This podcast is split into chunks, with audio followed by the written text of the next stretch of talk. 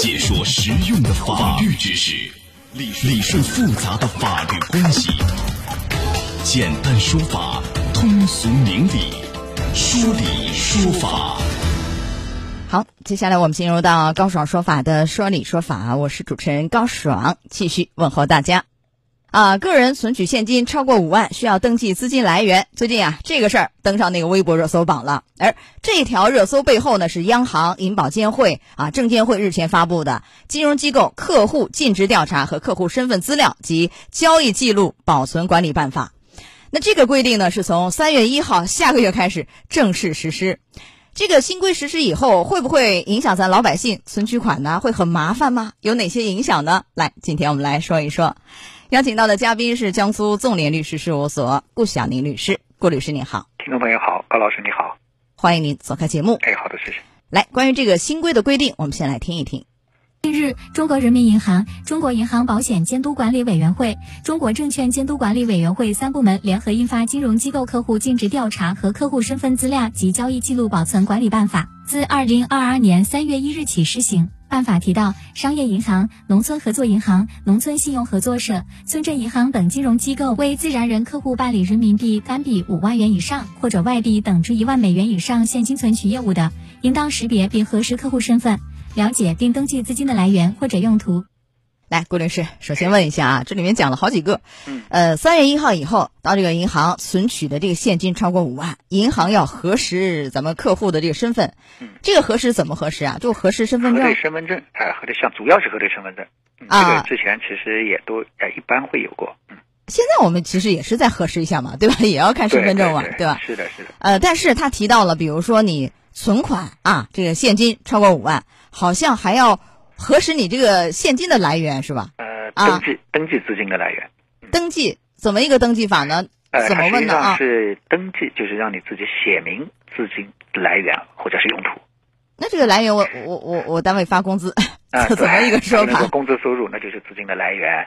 啊、比如说你要去买家电，那也是你资金的用途。就就打个比方，是这么一个登记登记制。嗯，啊，呃，这个存钱超过五万是问来源要登记，然后取款超过五万要问用途是吧？你干嘛的？是的，是吗是？的，是的。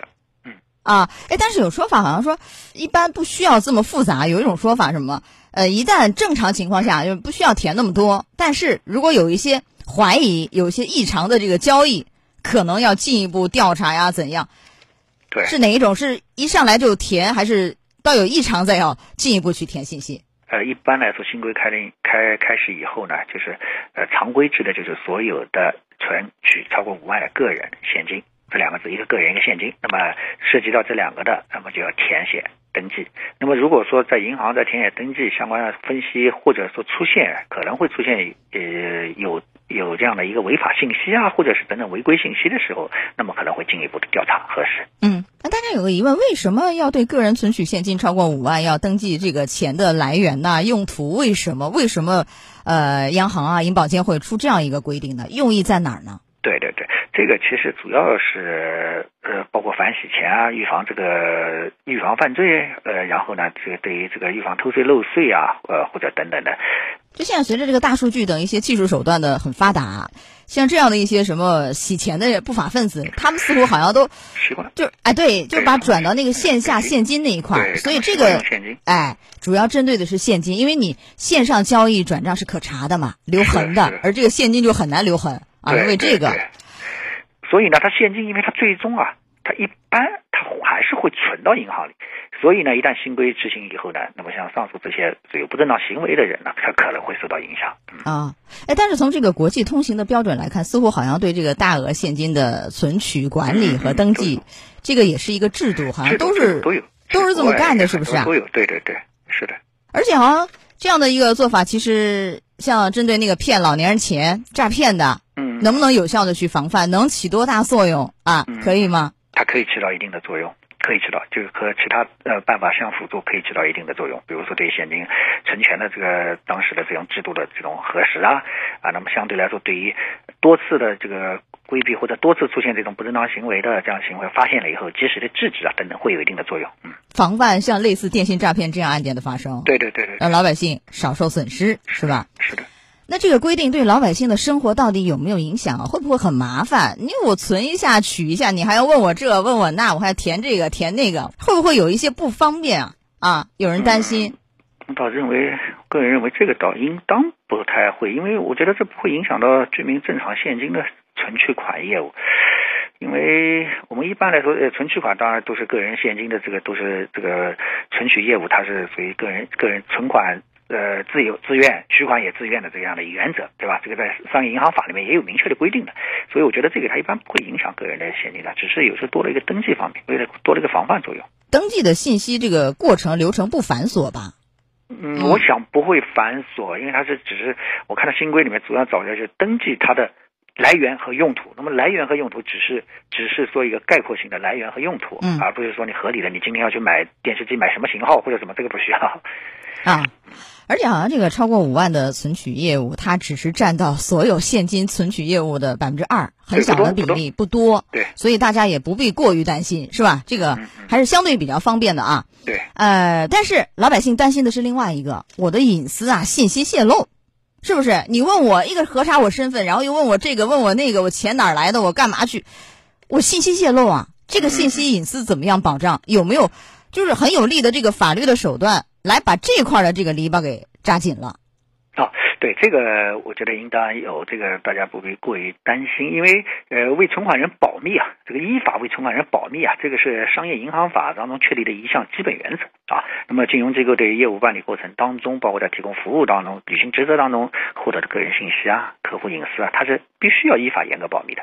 它除了呃，遵循刚才我们讲的商业银行法，还有民法典、个人信息法当中都有啊，包括刑法上面都有这样的一个规定。嗯，法律是有规定，但是万一有泄露。是不是？哦，那你这个怎么惩处呢？像这样的泄露的话呢，相对来说会有各种处罚。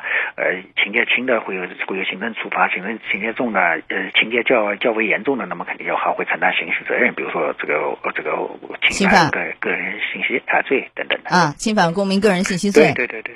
哎，但是这个侵犯公民个人信息罪这一块，我们一般说量刑是最高也就七年。对啊，情节特别严重的三到七。对，一般三年以下。哎，但是他这个。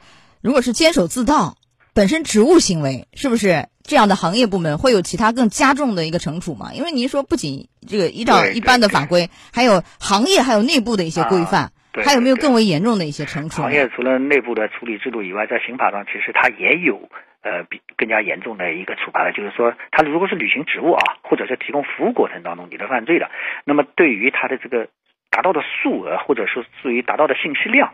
然后他只要要求对于刑法规定的呃追究的这个责任的一半，也就是他的信息量只要要减半，就达到了这个责任。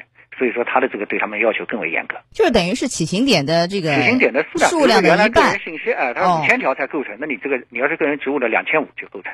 然后就是按照相对比较重的七年这样惩处，是吧？呃，不不，相相相对于情节严重，它是属于情节严重，就是他他这个犯罪啊，三年以下，情节严重，他就是才三年以下。如果普通的情节呢，他不作为这个犯罪处理，嗯。好，这是关于这块啊。还有一个，呃，我有点担心是什么？就是说，如果有人嫌烦，你让我填是吧？我没有如实填，没有如实填，我这个钱是哪来的？我干什么用去？那这个会就是对当事人来说，会不会受到一定惩处？有没有这块的？这个是出于就是说个个人的信信任和征信征信方面啊，包括今后的会有一系列的这样的调解。那么虽然这次在这个信息当中还没有还没有出台相应的这样的处罚的相应的呃办法，只是要求我们要呃这个登记，但是要求的同时就是你要如实的登记啊。不如实呢？如果不如实啊，一个是会违反这个诚信系统。如果说一旦呃，核查出来不如实的话，可能会啊有违反这个，可能会有失自己的这个诚信方面的一些呃情况。那么还有呢，就是呃，如果说核实出来了以后，你如果这里面是尤其是利用违法啊，或者你违法犯罪啊等等的，那么你如果不如实的话，不如填用这个还会加重你的这些呃情节，包括对你这个处理的时候会加重。就是一般的老百姓，如果说没有如实填，这个可能会征信方面受影响，信用方面对吧？如果说啊，但是如果本身他是一个违法犯罪分子，他就隐瞒，就没有如实填写，情节恶劣，那这个在最后量刑时会加重这个惩处。对，那是的。哦，那就会很好能堵住这样一个漏洞啊。是的，是的。啊，呃，来，就是您讲一下有哪些人可能会因此而受到影响？就是我们拎几类人员，就是如果说这个事儿，对吧？对他们来说，这个新规有哪些影响？啊，哪些人群？洗钱。从事洗钱犯罪的，那这是肯定是受最大的影响啊。那么从事一些诈骗违法犯罪的，电信也好，其他也好，违法犯罪的，那么他需要通过大量的现金，比如说他他把卡汇呃把钱汇入到其他人的卡上以后，他也肯定要把它转移，他要大量把它提出来，把它把它洗白，那么这个时候他也会受到影响。那么还有呢，就是呃对于这种非常高的这种非常严重的偷税漏税的行为啊，他可能用现金来不留，希望用现金不留痕迹来避免税收的这样的人员，那么也可也可能会产生影响。好，这个新规啊，应该说是比较好的。对，呃，您给广大的咱们的群众有什么样的提示没有？对，我们觉得啊，这那个新规总总体都是为了我们更好的维护我们的相关的所有的社会制度、社会的治安这一方，保护大家的利益。所以呢，从新规来说，呃，我们应该积极的去配合。其实对于我们也不会花太多的、浪费太多的时间，或者是，我们只需要如实的去填写一下它的来源或者用途就可以了。这样子呢，可以防，呃，很多的不法分子啊，或者等等的一些犯罪行为的这个发生。所以我们希望大家还能多多支持。嗯。好的，来到这儿结束我们今天的说理说法，也非常感谢顾晓宁律师。好，顾律师，再见。再见。高爽说法节目收听时间：首播 FM 九十三点七，江苏新闻广播十五点十分到十六点；复播 AM 七零二，江苏新闻综合广播二十二点三十到二十三点。想咨询法律问题和主持人高爽互动，请下载大蓝鲸 APP 到高爽的朋友圈。节目微信公众号“高爽说法”，网络收听方式：江苏广播网三 W 点 VOJS 点 CN。智能手机下载大蓝鲸 APP 或蜻蜓、喜马拉雅等，搜索“高爽说法”，可随时收听。